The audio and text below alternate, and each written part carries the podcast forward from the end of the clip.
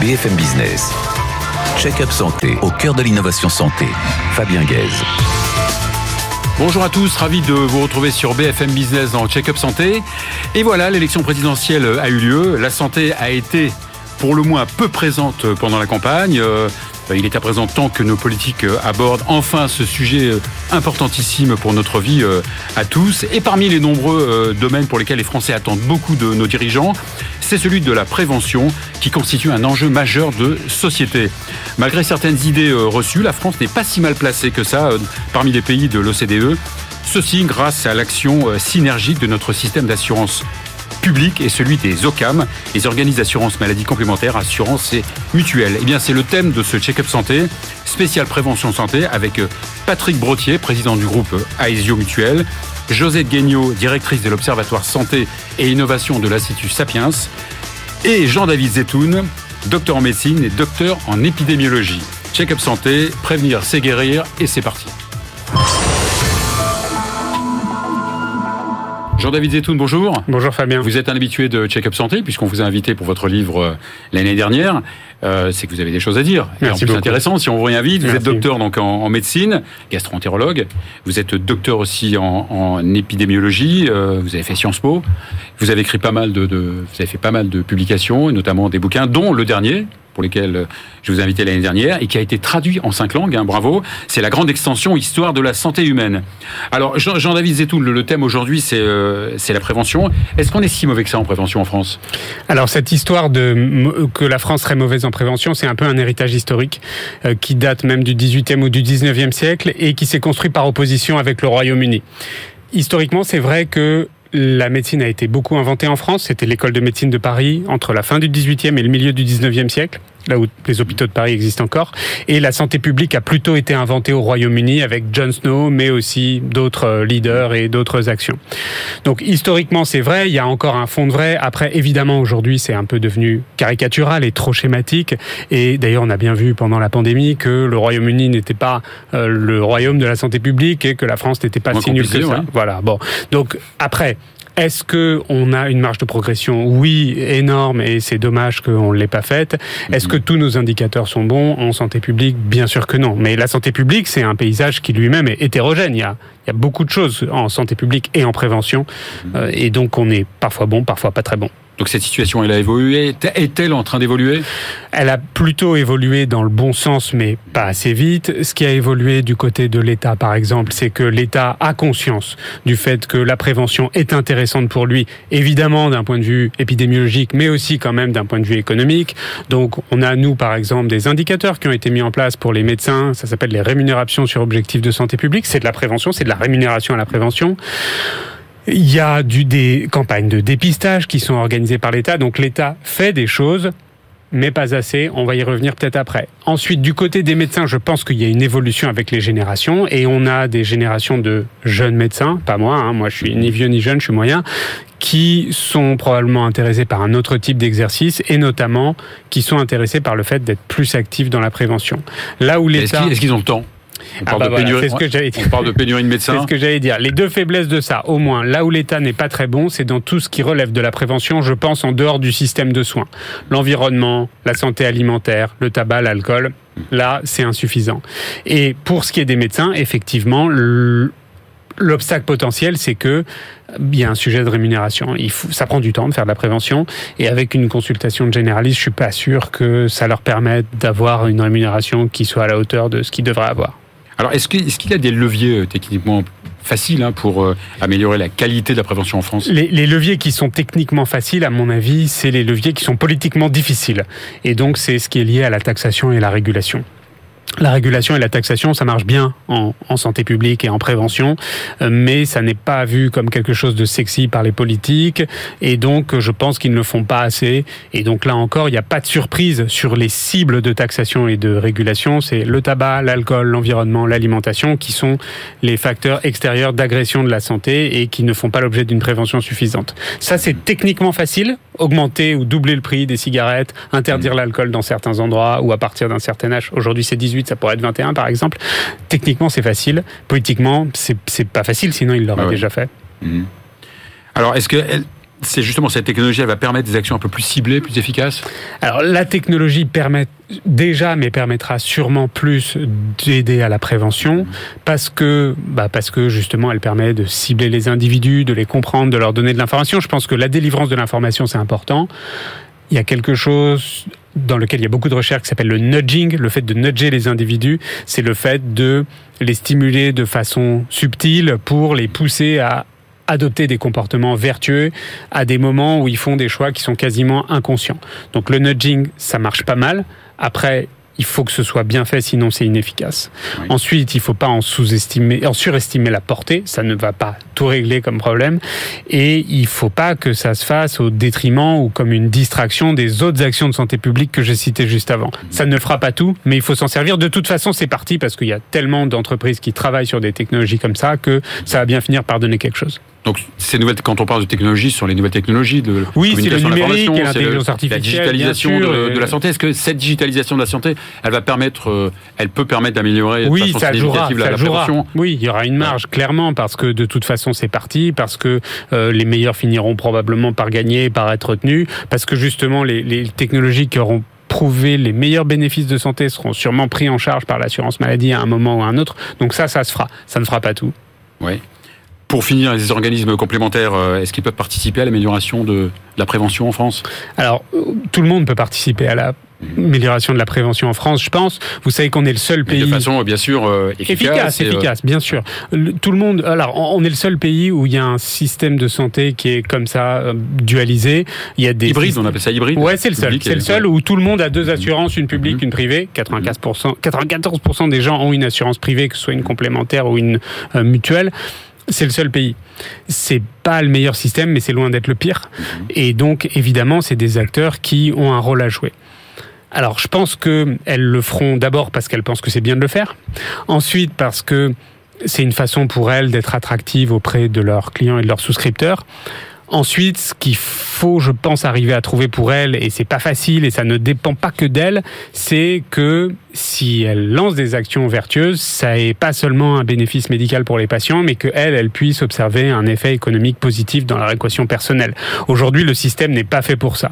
Si les complémentaires ou que les mutuelles améliorent la santé des gens, c'est bien pour les gens, c'est bien pour la société dans son ensemble c'est difficile de savoir si c'est bien aussi pour elle économiquement ou si c'est plutôt par exemple l'assurance maladie qui va économiser certains soins qui vont bénéficier oui. bah c'est quand même il y a un découplage un mm. petit peu ou une dissociation des intérêts qui n'a pas été réglé aujourd'hui mais qui me paraît pas techniquement infaisable.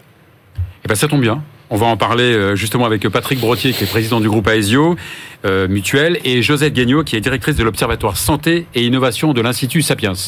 Merci beaucoup, Jean-David Merci bien. BFM Business. Check-up santé au cœur de l'innovation santé. Josette Gagnot, bonjour. Bonjour. Patrick Brottier, bonjour. Bonjour. Alors Patrick Brottier, vous êtes président de la mutuelle Aesio, dont on peut dire que vous êtes un des grands euh, artisans de, sa création.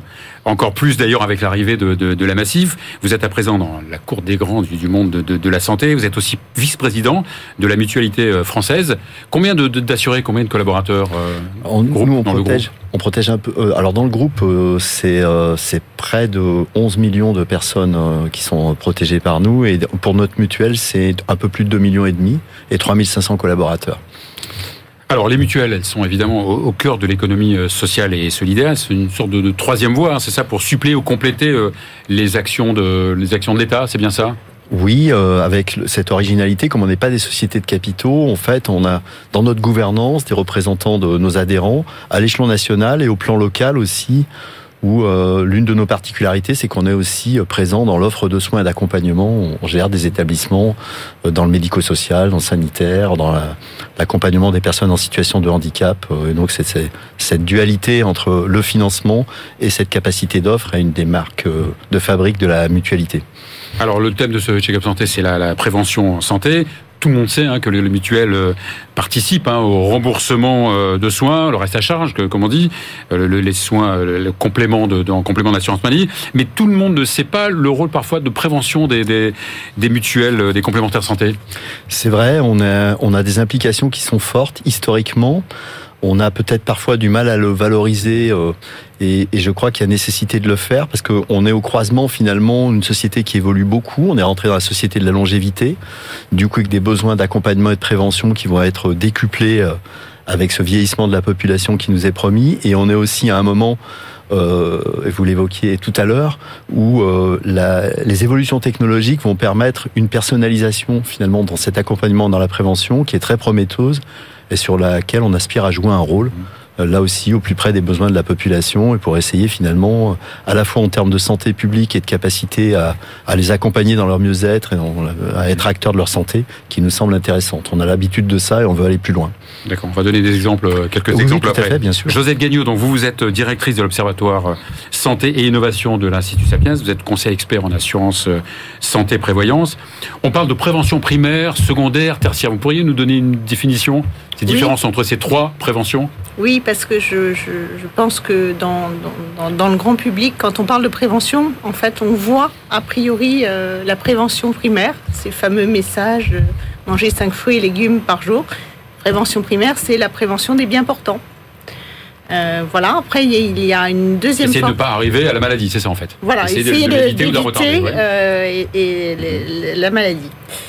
Dans la prévention secondaire, c'est dépister la maladie principalement.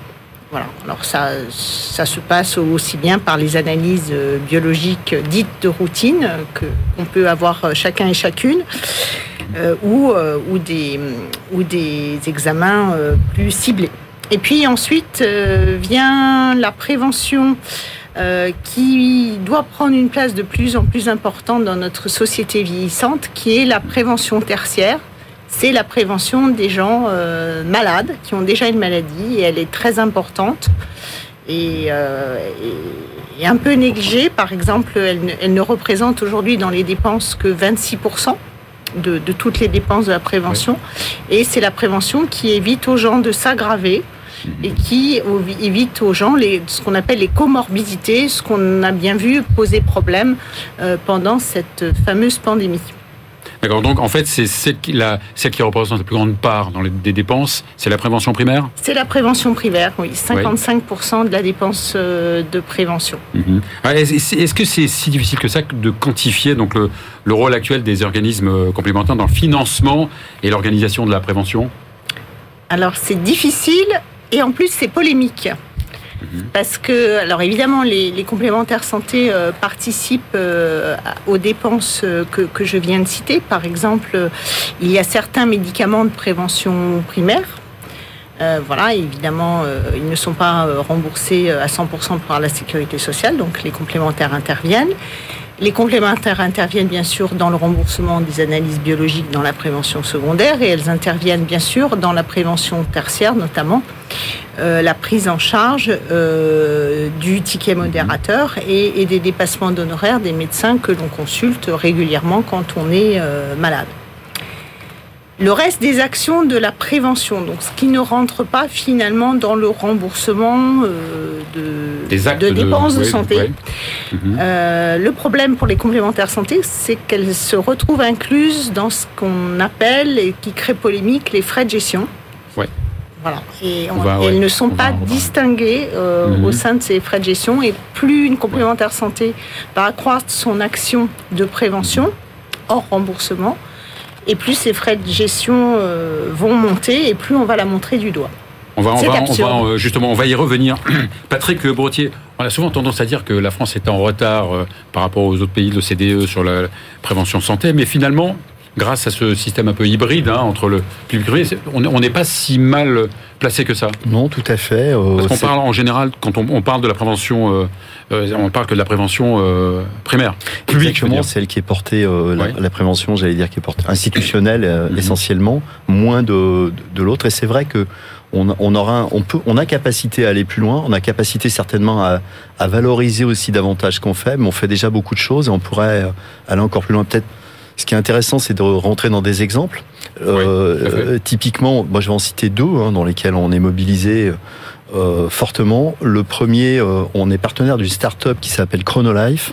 Et on a, on a l'habitude en fait de travailler en, en coproduction mhm. avec des acteurs qui portent en fait en, un dispositif de vêtements connectés qui permet pour des personnes qui ont été victimes d'une affection cardiaque de d'être surveillé de loin. Exactement, pour mhm. éviter la récidive et aussi pour avoir un, un, monitoring entre guillemets qui leur permet de sécuriser leur trajectoire de vie euh, qui a pu être bousculée par la pathologie dont, dont ils ont souffert. Cette start-up, elle elle-même, euh, elle s'est adossée à une autre start-up qui fait du suivi de patients à distance et on est très intéressé en fait par ces démarches pour justement euh, finalement permettre à la population qu'on protège d'avoir les meilleurs dispositifs possibles pour sécuriser euh, sa leur trajectoire de vie. Et de la même façon, on est, on est présent aussi, on a un accord euh, très, très fructueux au sens de ce qu'on a été capable de mettre en place avec l'école des mines de Saint-Étienne. On a monté un MedTech Lab avec eux. Donc vous venez d'ailleurs.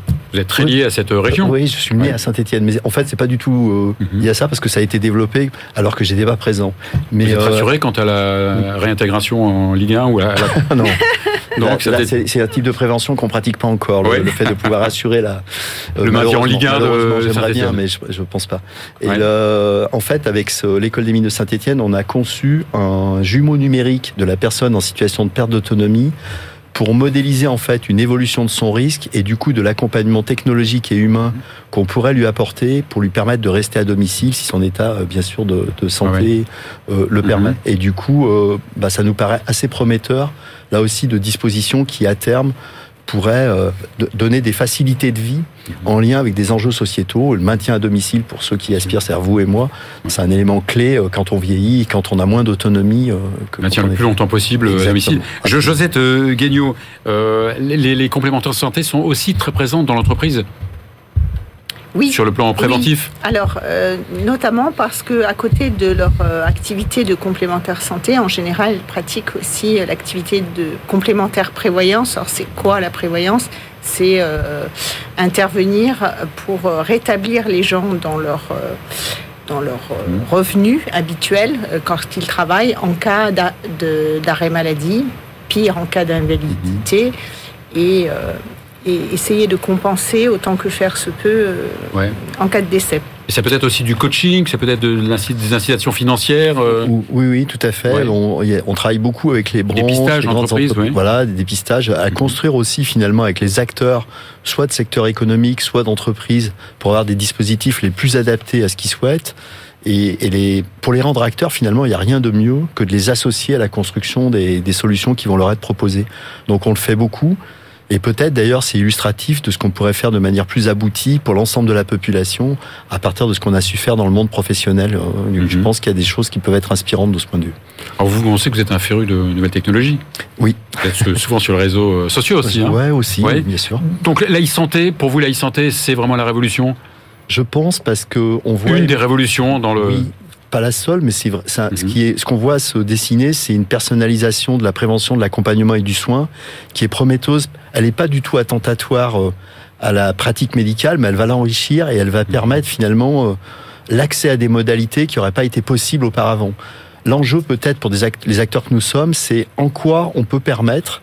De faire en sorte que ces dispositifs qui vont apparaître avec nos téléphones soient accessibles au plus grand nombre, au plus grand nombre, qu'on les mutualise et finalement, au-delà du, rôle que nous jouons pour protéger euh, et donner un accès aux soins en finançant les dépenses de santé pour une part, on a peut-être un autre rôle à jouer en permettant l'accès à ces modalités dans les meilleures conditions avec du coaching, de l'accompagnement et au sens large l'accessibilité, porter à connaissance et permettre l'usage de ces, modalités nouvelles.